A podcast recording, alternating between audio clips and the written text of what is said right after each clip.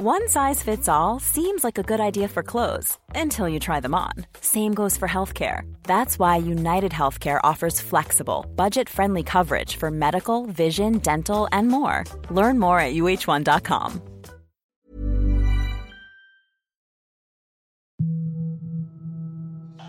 En el último capítulo de Contra Natura.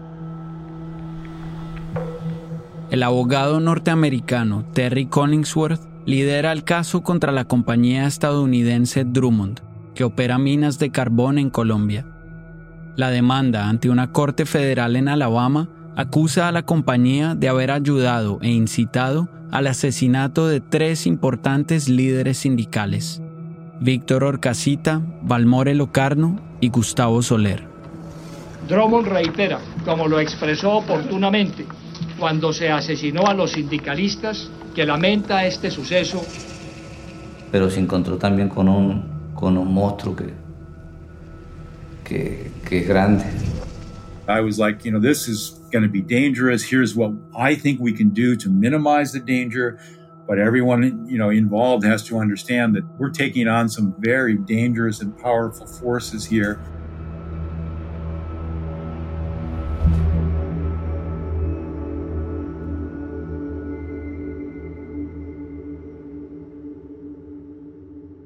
Janet es la viuda de Valmore Locarno, el antiguo presidente del sindicato. Semanas después del asesinato de Valmore, Janet tiene que abandonar el país luego de recibir amenazas de muerte. Entre las fotos que Janet conserva de su esposo, Valmore, hay una tomada pocos meses antes de su asesinato, durante una celebración familiar.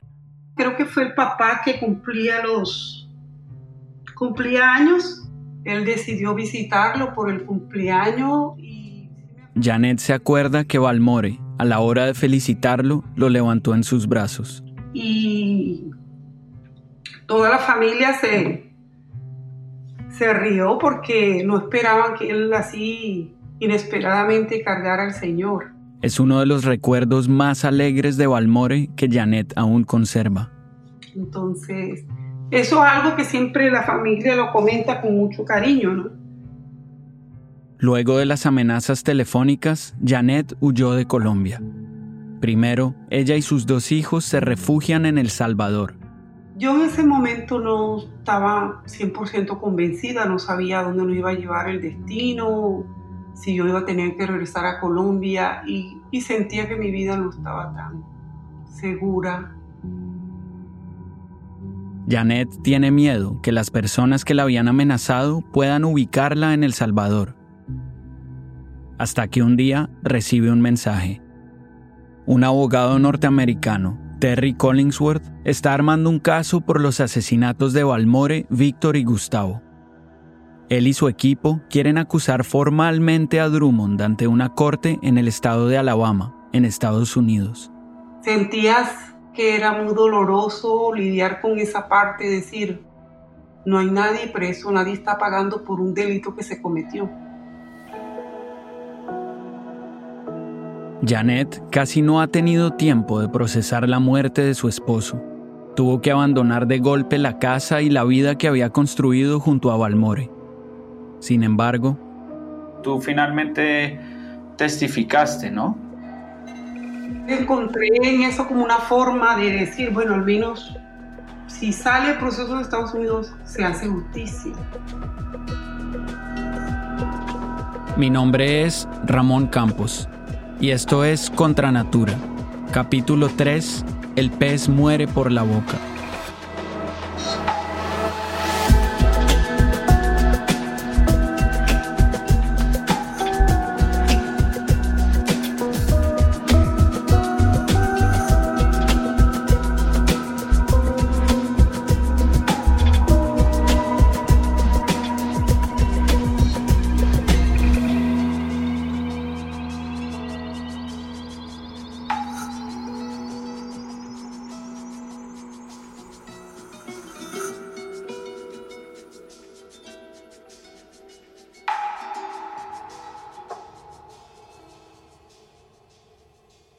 Tras seis largos años, finalmente, el caso de Terry Collingsworth contra Drummond llega a juicio en el verano de 2007, en la Corte Federal de Birmingham, Alabama, donde se encuentra también la sede de la empresa. In Alabama, a civil trial begins today accusing the Alabama based coal company Drummond of ordering the killing of three Colombian union leaders.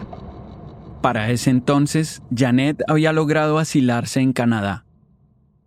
Lleva en comunicación con Terry y su equipo un par de años, pero solo los conoce en persona al llegar al juicio. Los ve sentados junto a los demandantes, sindicalistas, amigos de Balmore, a un lado del estrado compañeros de Balmore, gente que vivía en los Estados Unidos. Los demandados al otro. Trabajadores de la Drummond, el gerente de la Drummond. Janet echa un vistazo a la sala y se da cuenta que muchos de los testigos son ex empleados de Drummond y miembros del sindicato que, tras los asesinatos de Balmore y Víctor, habían tenido que huir de Colombia, igual que ella y sus hijos sentí de que finalmente podía hablar, de que podía decir mi verdad.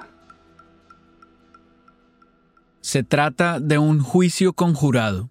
Un grupo de ciudadanos de Alabama tendrá que decidir si esta compañía de carbón local participó o no en crímenes de guerra cometidos en Colombia, a casi 3.000 kilómetros de distancia. Terry tiene que probar que Drummond había pagado a un grupo paramilitar y en consecuencia había ayudado e incitado al asesinato de tres sindicalistas que trabajaban en sus minas. El juicio se extiende durante unas dos semanas. No existen grabaciones de ninguna sesión, solo miles de páginas transcritas. Así que algunos miembros de nuestro equipo van a leer algunos fragmentos traducidos al castellano.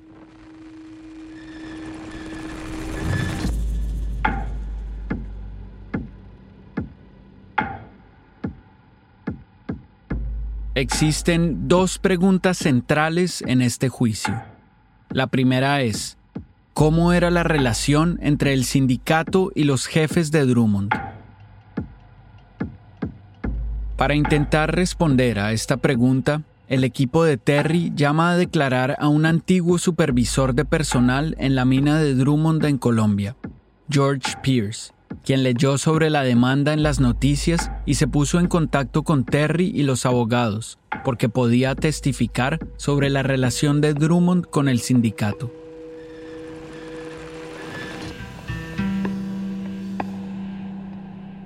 Pierce empieza hablando de cómo era la seguridad en la mina. Los empleados eran revisados antes y después de sus turnos de trabajo. ¿A quiénes se está refiriendo? ¿A quiénes se revisaba? A los trabajadores pagados por horas. Los trabajadores pagados por hora. ¿Colombianos o estadounidenses? Colombianos. ¿Se revisaba a los supervisores norteamericanos? No. Pierce trabajó dos años para Drummond en Colombia, entre 1998 y el 2000. Y en ese lapso de tiempo, según dijo, el ferrocarril que llevaba el carbón de la mina hasta el puerto fue dinamitado varias veces así que Drummond incrementó la seguridad. ¿Sabe qué es lo que buscaban en esas requisas? Contrabando, hurto, artículos robados. Pensaban que estaban sacando ANFO. ¿Qué es ANFO? Nitrato de amonio. Lo sacaban del termostato. El ANFO, por sus siglas en inglés, es una mezcla de nitrato de amonio y combustible, que se usa como explosivo industrial en la minería. Según Pierce, Drummond sospechaba que estos explosivos eran robados en la mina por miembros del sindicato y usados por las guerrillas para volar el ferrocarril. Pierce dice que esa era la verdadera razón de las requisas. Señor Pierce, en base a lo que usted vio o escuchó mientras trabajaba en Drummond entre septiembre del 98 y abril del 2000, ¿tiene alguna opinión acerca de la actitud de los supervisores de línea de la empresa hacia el sindicato? Sí, la tengo. ¿Y cuál es? Es una opinión negativa respecto a lo que ellos pensaban del sindicato. ¿Podría repetirlo? Una opinión negativa, tenía una opinión hostil y negativa. Pierce dice que los jefes de Drummond pensaban que el sindicato era prácticamente parte de las guerrillas.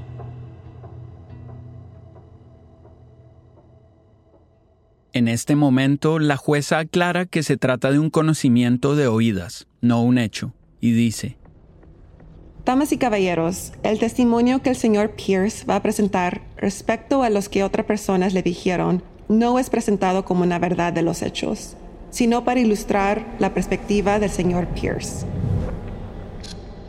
En su declaración, Pierce dice que varios supervisores de Drummond pensaban que el sindicato trabajaba para la guerrilla.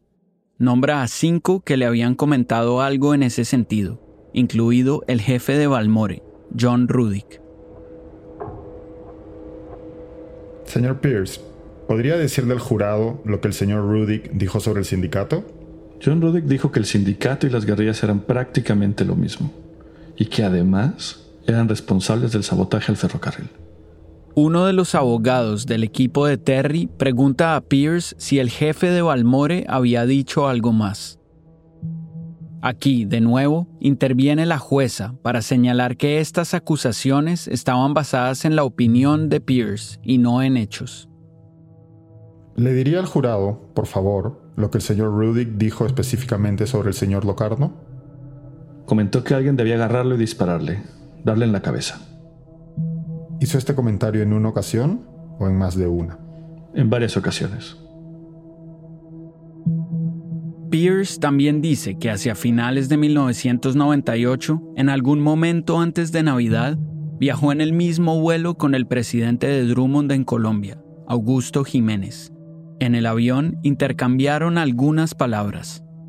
Cuando me topé con él le pregunté cómo iban las cosas con el sindicato, porque en ese momento estaba negociando, y él me respondió que el pez muere por la boca. ¿Usted le preguntó qué significaba ese comentario? No, no lo hice. ¿Por qué? Porque no vi la necesidad de hacerlo. ¿Qué quiere decir? Que yo sabía lo que quería decir. ¿Se estaba riendo o bromeando cuando hizo ese comentario? No, estaba hablando en serio. Durante su turno de preguntas al testigo, los abogados de Drummond señalan que Pierce no había mencionado ese incidente la primera vez que le tomaron declaración. Más adelante, cuando Drummond lo llama a testificar, Rudick dice que, en su opinión, Pierce siempre había tenido una relación difícil con la compañía y con él en particular. Rudick había sido el responsable de despedir a Pierce debido a su mal desempeño laboral. Pero el dicho de el pez muere por la boca aparece varias veces durante el juicio, en los testimonios de tres personas. Un par de miembros del sindicato testifican que el presidente de Drummond en Colombia, Augusto Jiménez, les dijo lo mismo durante una reunión poco después de los asesinatos de Balmore y de Víctor. Es, dicen, una frase conocida en Colombia. Puede entenderse como una amenaza, y así la tomaron ellos. Un abogado del equipo de Terry le pregunta a Jiménez si efectivamente había dicho que el pez muere por la boca. Entonces, durante esa reunión, luego de los asesinatos del presidente y el vicepresidente del sindicato, se le acusa de decir, en respuesta a sus muertes, que el pez muere por la boca. ¿Admite usted haber dicho eso en una reunión de marzo de 2001? Quiere decir no recuerdo haber usado ese refrán específicamente, pero sí recuerdo de forma muy precisa decirles a los sindicalistas que los miembros del sindicato en ese momento debían ser cuidadosos con lo que decían, que no bastaban con decir que eran precavidos frente al conflicto, debían actuar como si no fuéramos parte del conflicto. Les pedí prudencia. Los abogados de Drummond rechazan los alegatos. Primero, señalan que esa frase puede significar cualquier cosa y ser interpretada de muchas formas. Luego, dicen que varios miembros del sindicato, como Juan Carlos, que fue testigo del asesinato de Balmore ese día en 2001, seguían trabajando en Drummond varios años después, y que algunos sindicalistas incluso habían pedido ayuda económica a Jiménez. ¿Por qué acudirían a solicitar favores o dinero a la empresa? cuestionó Drummond, si pensaban que estaba involucrada en las muertes de sus compañeros. ¿Qué tan atemorizados podían estar realmente?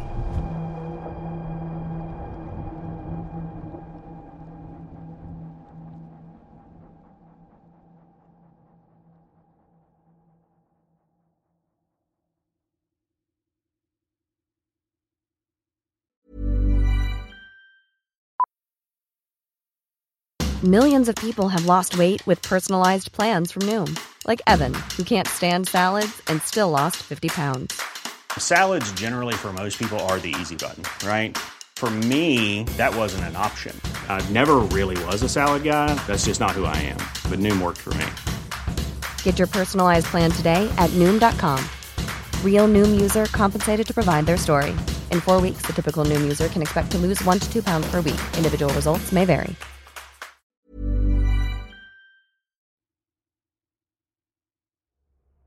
Y esto nos lleva a la segunda gran pregunta del juicio. ¿Tenía Drummond alguna relación con los paramilitares? Drummond insiste, no había tenido ningún contacto con ellos. Ante la corte, el equipo de Terry presenta una declaración en video de un coronel del ejército colombiano, Edwin Guzmán. El ejército había tenido una base cerca de la mina de Drummond. ¿Recibió usted en el ejército algún tipo de entrenamiento o instrucción relacionada con el sindicalismo? ¿Entiende la pregunta? Sí. Por favor, responda. En la escuela militar se nos enseñó que las guerrillas y la subversión son un cáncer que destruye el gobierno colombiano, y que estos sindicatos habían sido creados por los subversivos para tener una especie de protección legal, y que no pudiéramos hacer nada contra ellos. Guzmán testifica que él mismo había visto a paramilitares en el recinto de la mina a bordo de unas camionetas que según él pertenecían a Drummond. Guzmán explica al jurado que un día en 2001, como un mes y medio antes de los asesinatos, su jefe le pide que acompañe a uno de los empleados norteamericanos de Drummond.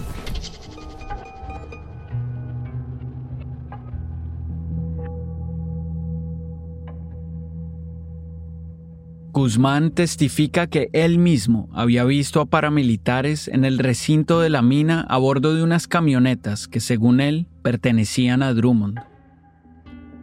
Guzmán explica al jurado que un día en 2001, como un mes y medio antes de los asesinatos, su jefe le pide que acompañe a uno de los empleados norteamericanos de Drummond.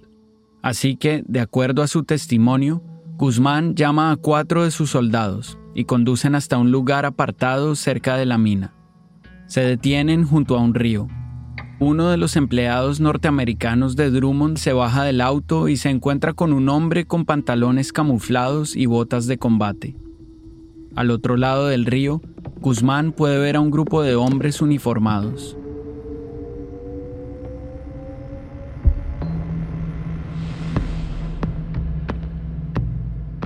Usted ha señalado que las personas que se encontraban cerca de esa zona boscosa llevaban identificaciones. Sí. Se podía ver de lejos que había varias personas. No podía verlos a todos, pero el que sí fui capaz de ver llevaba una identificación. Según Guzmán, el hombre que vio llevaba un brazalete que lo identificaba como un paramilitar de las AUC, las Autodefensas Unidas de Colombia.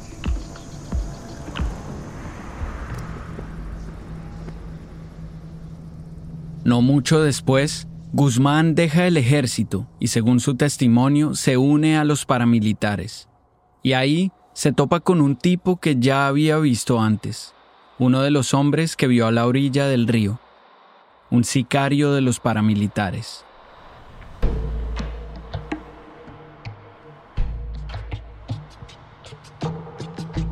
En su turno de preguntas al testigo, Drummond ataca la credibilidad de Guzmán. Los abogados hacen énfasis en que Guzmán fue miembro de los paramilitares durante dos años. Traficó armas y cocaína y trabajó para un hombre que asesinó a 1.200 personas. Guzmán dice que él no mató a nadie mientras estuvo con los paramilitares y solo se encargó de las finanzas. Por ese entonces, a mediados del 2007, el gobierno colombiano ya había empezado a investigar los supuestos vínculos entre los paramilitares y el ejército colombiano. Eventualmente, la justicia probó que esos lazos sí existieron. De hecho, un coronel destacado en el Cesar fue condenado a 19 años de cárcel, pero todo eso ocurrirá después.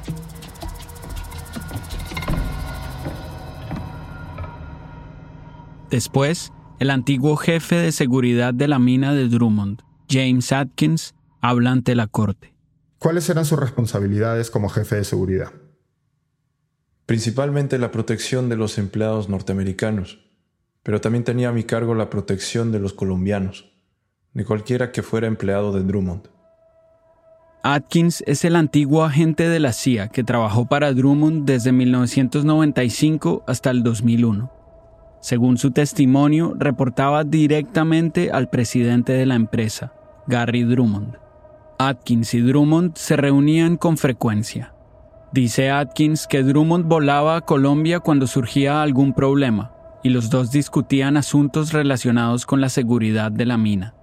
En un inicio, dice Atkins, su trabajo principal era la protección de los trabajadores norteamericanos, pero también se ocupaba de la seguridad de los colombianos y de cualquiera que fuera empleado de Drummond. ¿Qué tipo de actividades eran las que realizaba para protegerlos? Bueno, estaba intentando aumentar las defensas en las zonas aledañas al puerto y la mina. Luego tuvimos la responsabilidad de intentar proteger el tren, lo que era imposible. ¿De qué los tenía que proteger? Posible secuestro en el caso de los norteamericanos. ¿Y a los colombianos? Bueno, intentábamos protegerlos de ser secuestrados también, en la medida de lo posible. Atkins enviaba informes a los ejecutivos de Drummond en Alabama, donde comunicaba cuál era la situación en el terreno. Esos informes se convirtieron en pruebas documentales durante el juicio.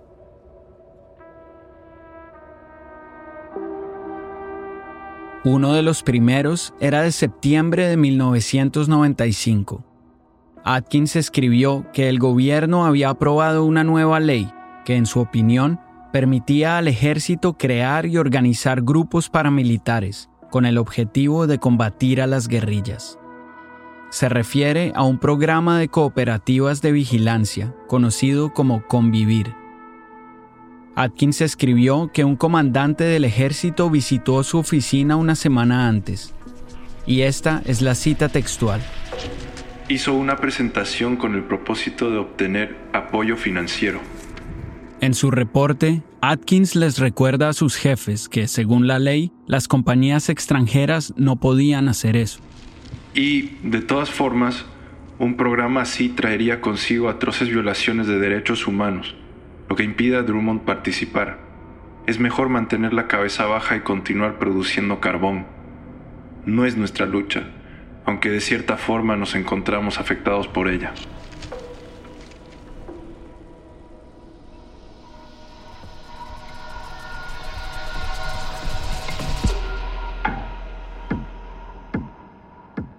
Atkins dice que conoció a Valmore.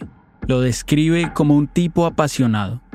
Había escuchado el famoso discurso que Valmore dio en televisión, donde denunció a las compañías extranjeras como Drummond. El señor Locarno dio un discurso que fue transmitido por televisión nacional, donde denunció a Drummond, denunció al ejército, denunció al gobierno colombiano, denunció a los paramilitares. Realmente se ensañó con los paramilitares. Básicamente les hizo el juego sin querer a las FARC ese día. Cuando lo escuché, cuando vi el discurso en televisión pensé, oh no, Balmore.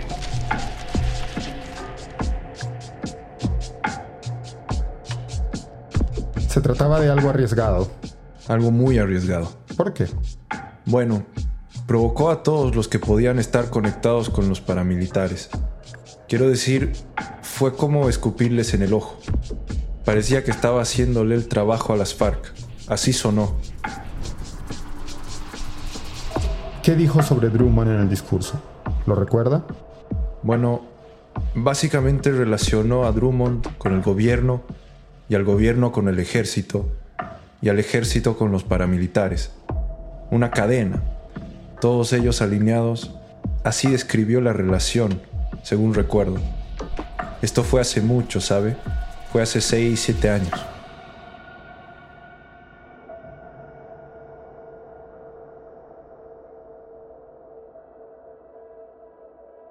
Atkins testifica que las guerrillas y los paramilitares intentaban constantemente extorsionar a Drummond, presionando a la empresa para que pagara sobornos, para que pagara por seguridad para que pagara por ser dejada al margen del conflicto. Hubo exigencias por vía de extorsión de parte de los paramilitares a Drummond mientras estuvo usted ahí. Entiendo que sí. Explíqueme eso. ¿Cómo lo sabe?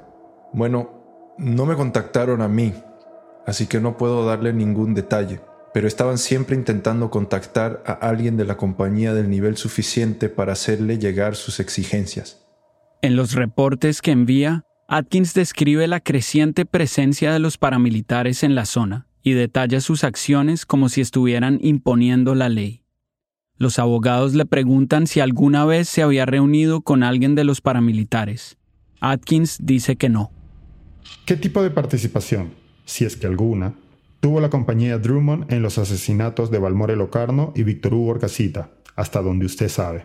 Ninguna en absoluto. ¿En el caso de Soler? Ninguna en absoluto.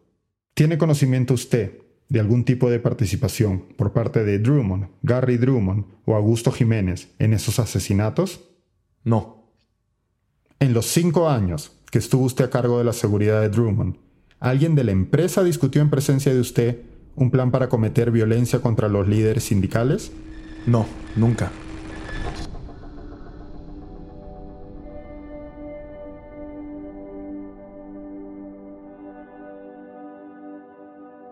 Cuando Janet, la viuda de Balmore, es finalmente llamada a declarar en el juicio, los primeros en hacerle preguntas son los abogados del equipo de Terry. Janet habla de Balmore. Dice que había trabajado en otras minas antes, pero nunca había formado parte de un sindicato, hasta que llegó a Drummond. Siempre llevaba un periódico en las manos. Era un tipo estudioso y honesto, y sus compañeros le ofrecieron ser el presidente. Balmore había sido objeto de las requisas de la compañía varias veces y se quejó con los supervisores. En una ocasión llegaron a suspenderlo por 60 días. Según Janet, en el 2000, antes de la muerte de su esposo, ya habían recibido amenazas. ¿Podría decirle a las damas y caballeros del jurado qué le dijo él? Me dijo que alguien había llamado y había dicho que enviarían una corona funeraria, como la que se envía cuando alguien muere. ¿Podría describir cómo se le veía en ese momento? Se le veía muy pálido y asustado. ¿Cambiaron su personalidad o hábitos de sueño luego de esa llamada? Sí, empezó a sufrir de insomnio. No podía dormir bien de noche. Janet envió una declaración a la fiscalía luego de la muerte de Balmore. No quiero que me diga por qué. Tengo que guiarla como abogado aquí y asegurarme que no me diga por qué. Solo le estoy pidiendo que me diga qué hizo. En esta declaración señaló usted los nombres de las personas que usted creía que eran responsables de la muerte de su esposo. Sí, así fue. Janet menciona a Jaime Blanco, el responsable de la compañía que daba el servicio de alimentación en la mina de Drummond. Según Janet, luego de que envió la declaración, empezaron las amenazas y huyó.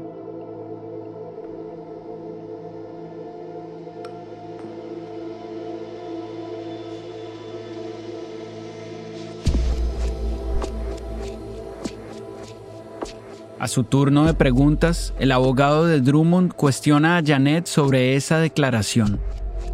Dice usted que en esa declaración nombró a dos personas que usted pensaba eran o podían ser responsables o haber estado involucradas en la muerte de su esposo, ¿cierto? Sí, es correcto. Señora, usted no sabe quién mató a su esposo, ¿cierto? No. Y usted no tiene constancia, no tiene conocimiento de ninguna relación entre Drummond y los paramilitares, ¿cierto? No, no lo sé. No tengo ninguna constancia de ello. Luego, los abogados de Drummond preguntan a Janet por los beneficios económicos que está recibiendo de parte de la empresa, el seguro de vida de Balmore y su pensión. Drummond también paga por su seguro médico y la escuela de su hijo, y le entrega 300 dólares mensuales como parte del programa para viudas de trabajadores. Drummond le pagó varias prestaciones luego de la muerte del señor Locardo, ¿cierto? Sí. Y ese dinero fue para ayudarle, ¿cierto? Sí. y para ayudar también a sus hijos. Sí. ¿Entiende usted que ese dinero le fue entregado de manera voluntaria por Drummond? Entiendo que existía un programa. Así es. Y ese programa era ofrecido por Drummond, ¿cierto? Sí, por Drummond. Es correcto.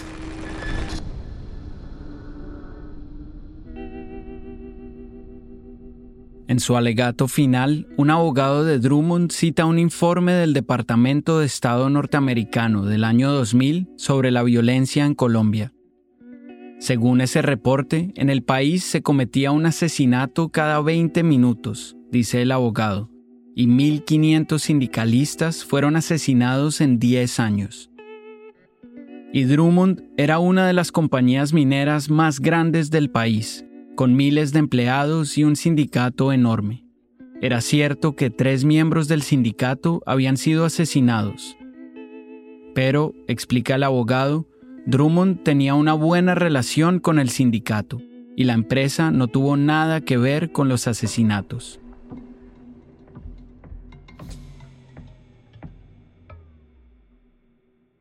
Janet espera mientras el jurado delibera. Realmente yo esperé hasta el final allá en Estados Unidos hasta que fuimos a la corte y ahí nos enteramos de, del fallo. Y... El jurado declara que Drummond no es responsable por las muertes de Víctor, Valmore y Gustavo. Fue muy doloroso, doloroso saber que que la tan anhelada justicia no se había conseguido. Janet había estado en Birmingham durante dos semanas mientras el juicio tenía lugar. Tras el veredicto se encuentra con Terry en el aeropuerto. Un encuentro breve. Y pues ahí me abrazó, me dijo que no, todo estaba perdido, que todavía había esperanza. Y eso fue todo. Y pues ahí nos despedimos y esa fue el final de, de ese proceso. Ese fue el final de este proceso, pero no de las demandas. Dos años después, Terry vuelve a demandar a Drummond, esta vez como representante de los hijos de los líderes sindicales asesinados. Pero la corte rechaza la demanda. El caso es demasiado similar al anterior. Luego vinieron más juicios. Con el paso de los años, han surgido nuevas acusaciones relacionadas con Drummond, y en particular con su jefe de seguridad, el exagente de la CIA. Right, Stevie? No comments. Uh, we're not we're not television actually. We're uh, more of a radio project.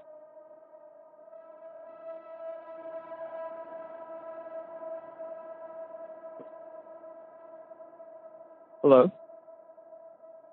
Mr. Atkins, are you there?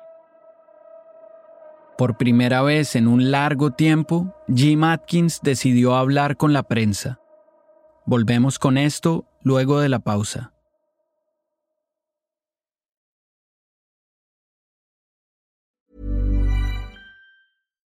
When you make decisions for your company, you look for the no-brainers. And if you have a lot of mailing to do, stamps.com is the ultimate no-brainer. It streamlines your processes to make your business more efficient, which makes you less busy. Mail checks, invoices, legal documents, and everything you need to keep your business running with Stamps.com.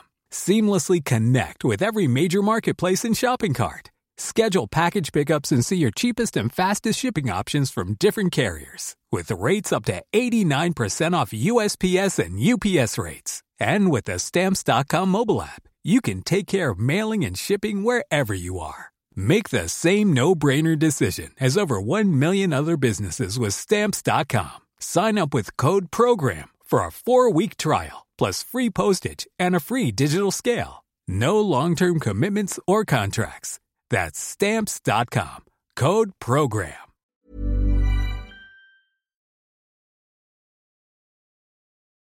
Intentamos hablar con Jim Atkins por primera vez a finales del 2020, cerca de las fiestas de fin de año. Right, Stevie? no comments. No. Uh, we're not we're not television actually. We're uh, more of a radio project. Hello. Cuando levantó el teléfono, le dijimos que éramos reporteros de Vice, trabajando en un podcast sobre Drummond en Colombia. Una persona al fondo le dijo que no comentara nada. Mr. Atkins, are you there? Desde el juicio original han aparecido confesiones bajo juramento que acusan a Atkins de estar involucrado en la planeación de los asesinatos. A lo largo de la investigación escuchamos esas acusaciones una y otra vez. Pensamos que era clave entrevistarlo a él, aunque pareciera imposible. Así que lo volvimos a llamar, casi un mes después. Hello. Um, Mr. Atkins? Yes, speaking. Hi, how are you? Uh, my name is Ramon Campos, and I'm with Vice. How are How are you doing? Is uh, Do you have a second to talk? No, I, listen, I, I I don't trust any anybody that wants to. The information that, that's come out of uh, of, this uh, trial is so one-sided and so false and, and uh, Esta vez, aunque dice que no confía en nadie y que no tiene nada nuevo que añadir sobre el caso, accede a hablar con nosotros. Y hablamos por más de una hora. Atkins nos cuenta que luego de renunciar a la CIA había empezado a trabajar para diferentes empresas y eventualmente Drummond lo buscó.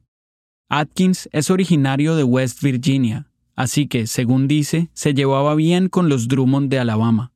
Se entendían en lenguaje redneck, dice bromeando. well, you know, they kept their and uh. Según el recuento de Atkins, Gary Drummond, el presidente de la compañía, cumplía su palabra y era honesto y claro con sus trabajadores. Nunca lo vio engañar a nadie y era un empresario cuidadoso con el dinero. every dime that they spent. If, if, if there was a dime spent, there was a receipt somewhere. Atkins afirma que las guerrillas y los paramilitares estaban siempre intentando extorsionar a la empresa, pero Gary Drummond tenía una política firme. Uh.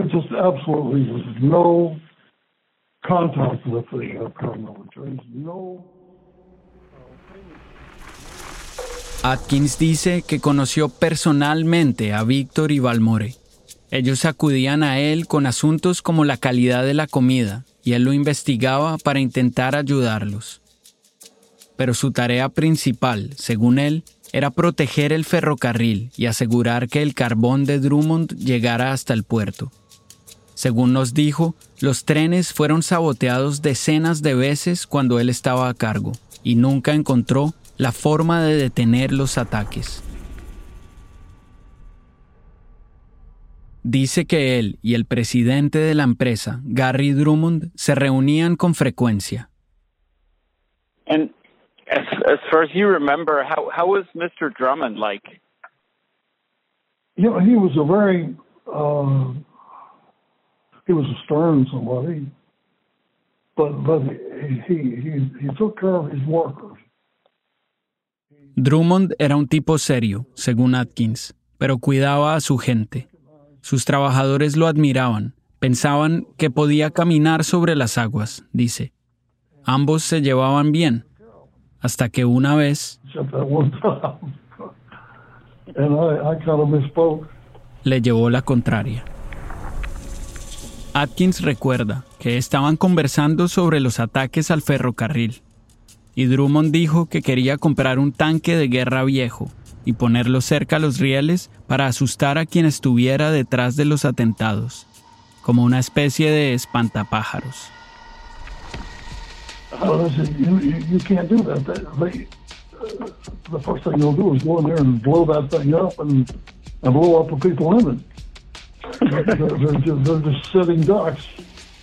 Atkins le dijo que era una pésima idea.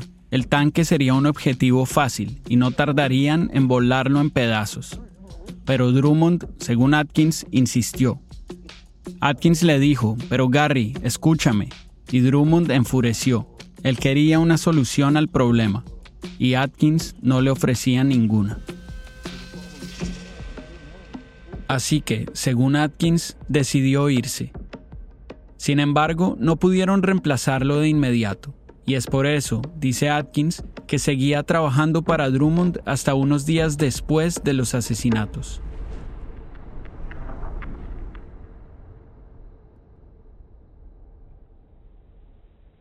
Do you think the bombings of the trains uh, were related um, to some extent to the conflict between the union and the company? Yes, sir. How's that? Yes, sir. Well, you know, I, I, there's no, no definite proof of it. Le pregunto a Atkins si piensa que los atentados contra el ferrocarril estaban relacionados con los conflictos que había entre la empresa y el sindicato. Responde que sí, que no tiene pruebas, pero que cada vez que las negociaciones se paralizaban, de pronto alguien hacía volar el tren. So what you're saying is the the unions demand like when when they were when the company didn't meet the demands they they would sort of get the rebels to put pressure on the company by blowing up the the train line. Le pregunto, según esto, ¿usted piensa que cada vez que la compañía no accedía a sus exigencias, los sindicalistas pedían a la guerrilla que saboteara los trenes para presionar la negociación? Well, uh,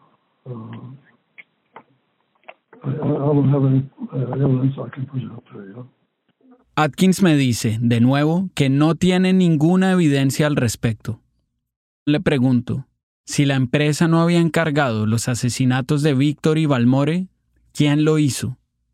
Bueno, me dice, el sindicato quería que Jaime Blanco se quedara sin contrato. Jaime Blanco era el responsable de la cafetería en la mina. Fue el tipo que, presuntamente, le dijo a Víctor que antes que le quitaran su contrato, él prefería matar a dos o tres sindicalistas.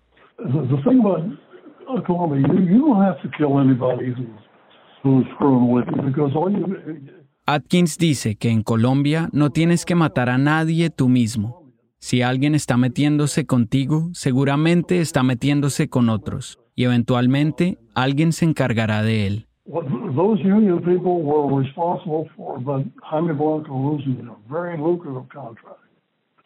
And uh, Blanco was a pretty complicated guy. He he uh, he got a lot of money from Drummond. Atkins dice que Drummond le pagaba a Jaime mucho dinero, tenía un contrato muy lucrativo y era un tipo bastante complicado. En nuestra investigación encontramos que durante los cinco años que duró su contrato, Drummond le pagó más de 6 millones de dólares.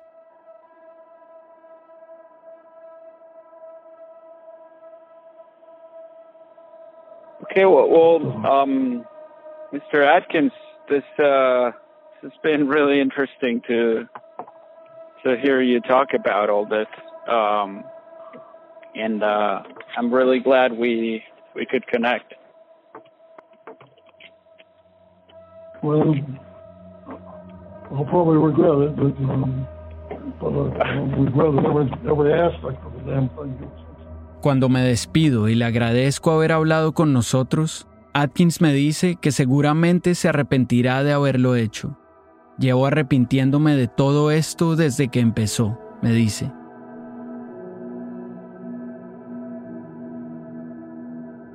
Después de buscarlo por meses y de que evitara nuestras llamadas, Atkins terminó contándonos su versión de los hechos, que por cierto no ha cambiado desde su testimonio original. Pero han surgido nuevas investigaciones y nuevos testimonios que revelan más detalles sobre las muertes de Balmore, Víctor y Gustavo. Además, en los años siguientes al juicio, Drummond fue acusada de cometer delitos más cerca de casa. I mean, I I did what I said I did. I mean, I mean, it ain't like I, I didn't do it. You know, just like I said, I sold out. I sold out my people, and with the way I sold out is that uh, I took money to do something. I should have done it for nothing. I should have done it as a politician. But once I took money, that was it. Este es Oliver Robinson, un exjugador de la NBA y ex senador estatal de Alabama. Robinson confesó haber recibido dinero de parte de un ejecutivo de Drummond. Eso la próxima vez.